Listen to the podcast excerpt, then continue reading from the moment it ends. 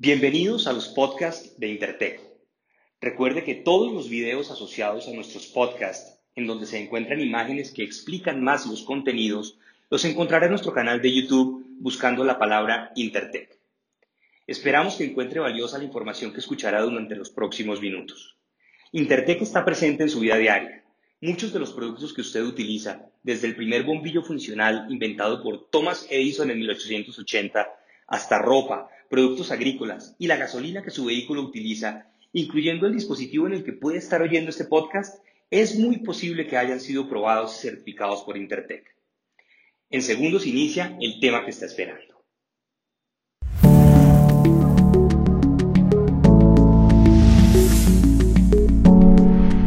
Muy buenos días y bienvenidos al seminario web Certificación Exportación Alimentos a Egipto. Aquí usted conocerá los puntos claves para la exportación de alimentos y el proceso de certificación bajo este nuevo sello acreditado. Adicionalmente, las ventajas y el valor agregado que esto conlleva. Muy buenos días, agradecemos su presencia. Soy Bernardo García. Les doy la bienvenida a este seminario virtual me gustaría comenzar comentando que actualmente existen distintos programas de evaluación de la conformidad con países de Medio Oriente y el norte de África, entre ellos Egipto. Así también existen programas de inspección preembarque en donde Intertech está acreditado y habilitado para hacer dicha evaluación de la conformidad. Pero, ¿qué pasa con los demás mercados? De igual forma, también existen programas de certificación comercial para explorar cualquier destino a nivel global. Siguiente.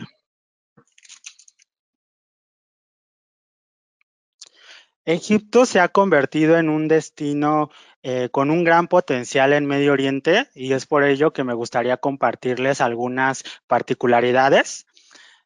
Primero, Egipto pertenece a la Liga de Países Árabes, que es una región compuesta por más de 22, miembros, lo cual lo hace bastante atractivo no solo el país, sino por la región a la que pertenece. Su idioma oficial es el árabe y este es un punto sumamente importante que tocaremos más adelante.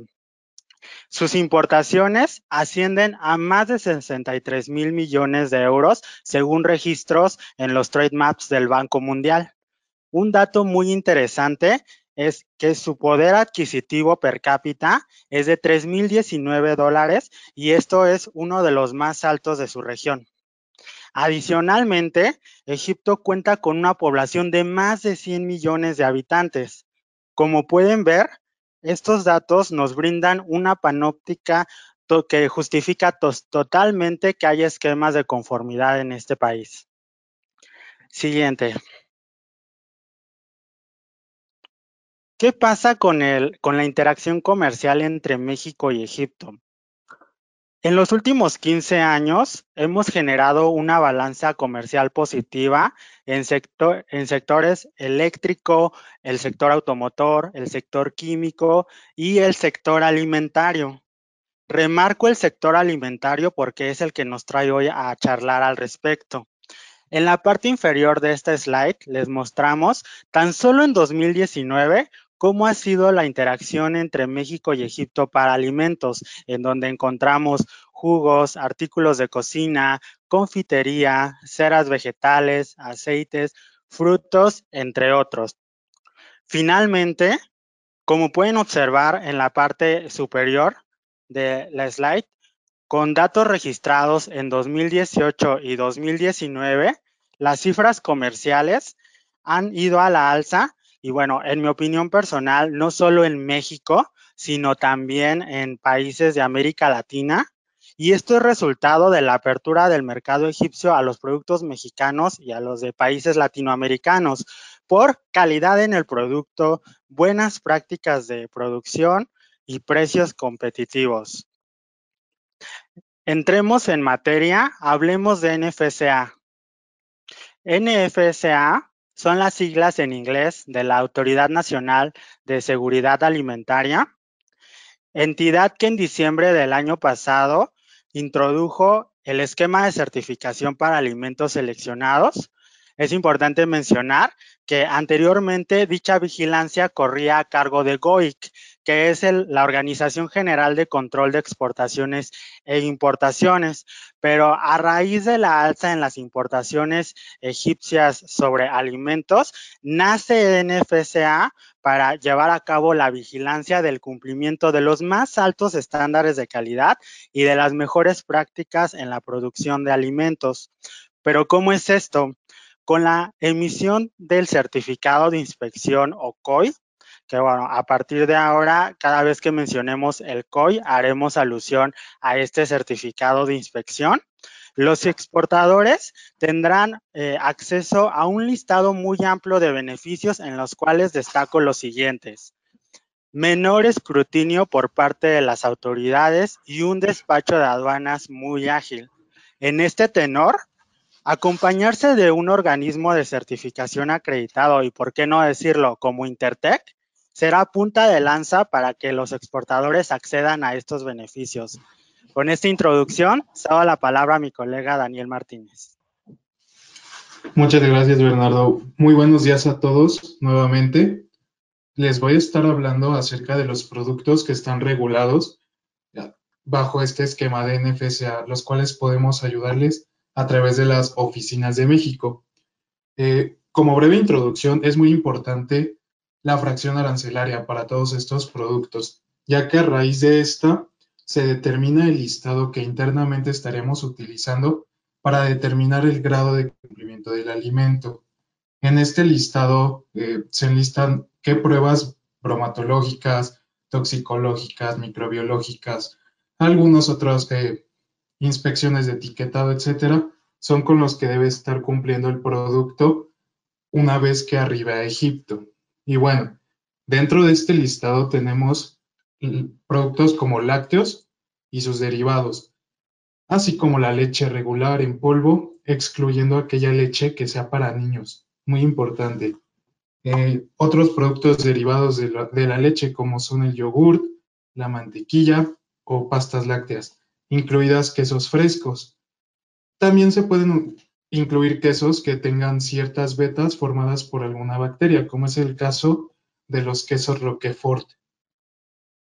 Eh, por otro lado, también tenemos productos empacados, que en su mayoría constan de alimentos derivados de cereales distintos al maíz, como son las pastas, eh, cereales precocidos o preparados, ya sean inflados o tostados, waffles o algunos otros productos de panadería o de repostería, como pueden ser panes, pasteles, galletas o algunos otros que contengan añadidos.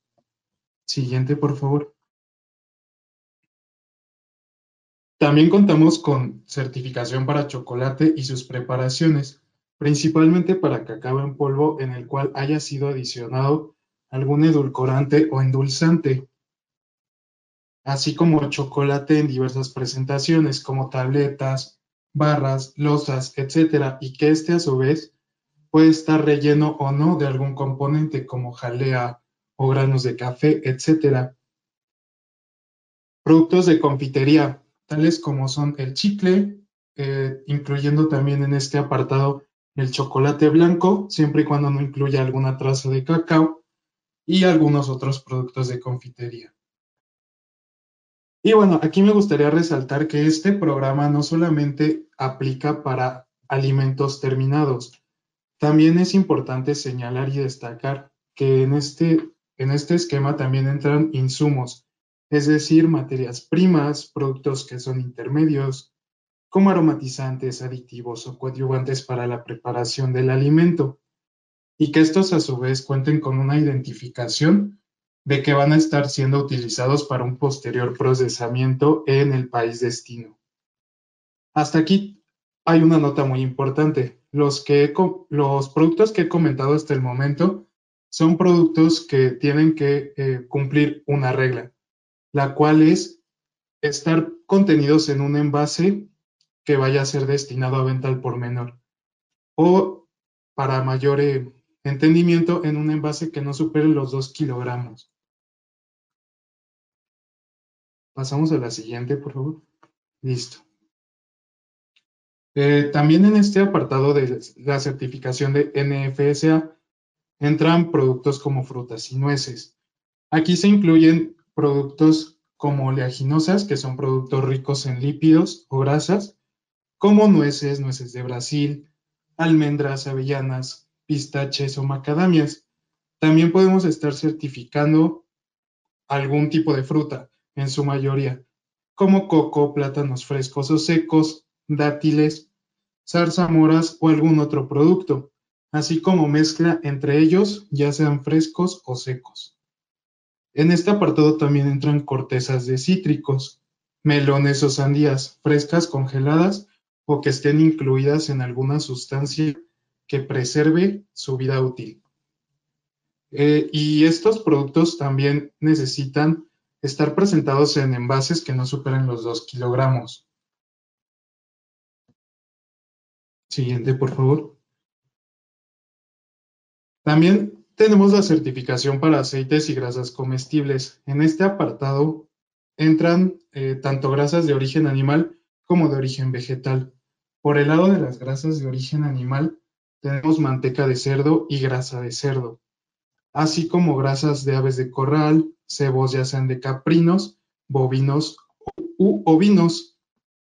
También tenemos glicerol, aguas y lejías glicerinosas, así como algunos residuos que se obtienen después del tratamiento de algún aceite, como son las ceras, los de gras y algunos otros que, que salen de esta producción. Aquí para el caso del aceite, una nota muy importante es que no nos limita a certificar productos que estén envasados solamente para su venta al por menor, sino como pueden ver ahí en la nota que les incluía abajo, también se pueden certificar productos para uso institucional.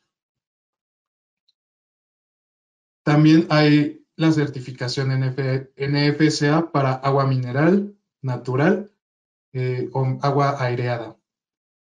Aquí en este rubro también se incluye la cerveza sin alcohol y alguna otra bebida no alcohólica, excluyendo los zumos y jugos de frutas o hortalizas, ya que estos a su vez tienen otro apartado de acuerdo a su clasificación arancelaria, el cual va a depender de los grados BRICS o bien concentración de sólidos que existan en ellos.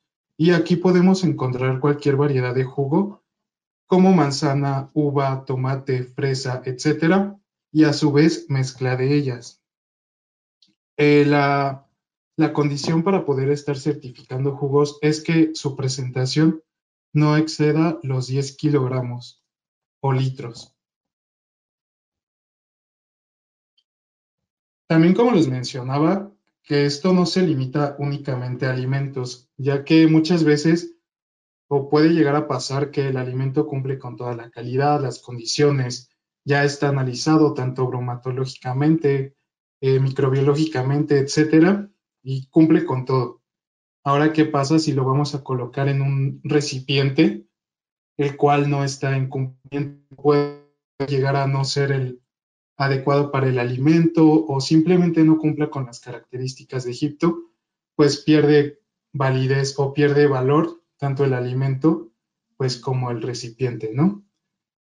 Entonces, en este apartado también tenemos eh, la certificación para vajillas, tablas, incluyendo productos tan pequeños como recipiente para sal, para pimienta, una cuchara, un tenedor, hasta pasar a vajillas completas, ollas, etcétera, también son certificables.